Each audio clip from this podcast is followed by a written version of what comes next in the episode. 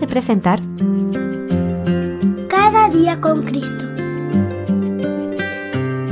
Un programa dirigido a los más pequeños de la familia de Dios y un espacio para meditar en la Biblia y aprender más sobre nuestro Señor Jesús.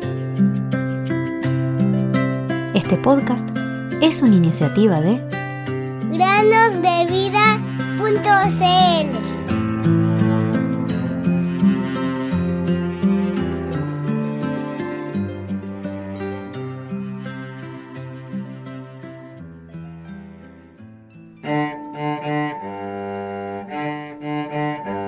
La palabra de Dios es viva y eficaz y más cortante que cualquier espada de dos filos.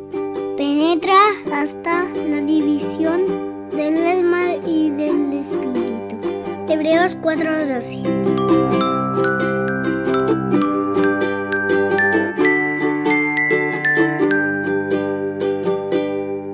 Hola niños, ¿cómo están? Bienvenidos otro día a meditar.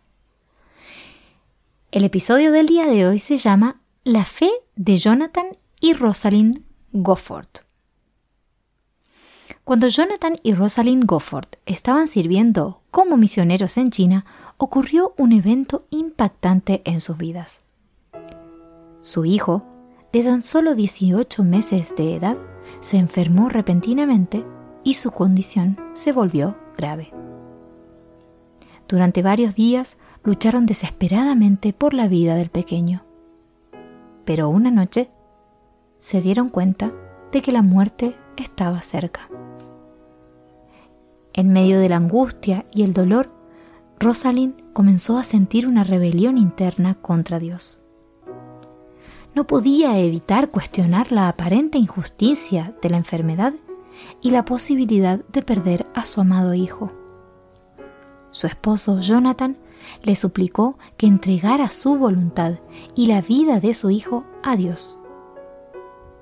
Fue una batalla interna larga y amarga, pero finalmente Rosalind logró poner a su hijo en las manos de Dios.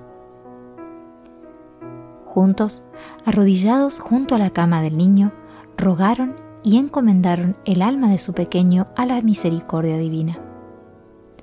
En medio de sus oraciones, Rosalind notó que la respiración rápida y pesada del niño se detuvo.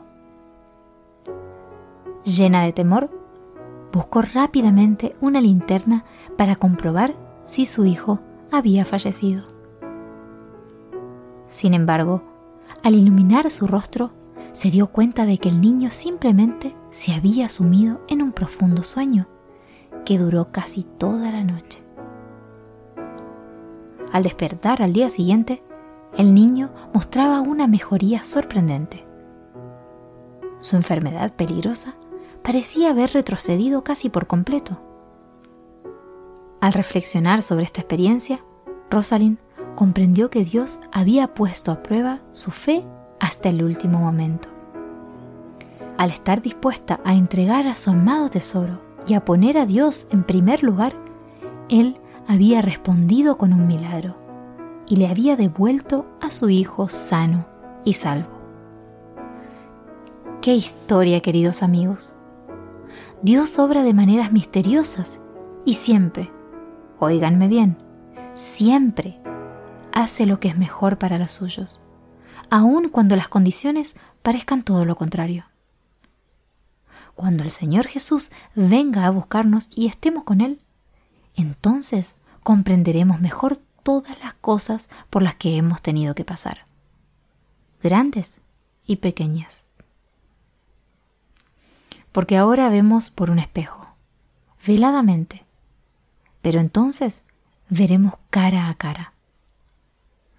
Ahora conozco en parte, pero entonces conoceré plenamente como he sido conocido. Primera los Corintios 13, 12.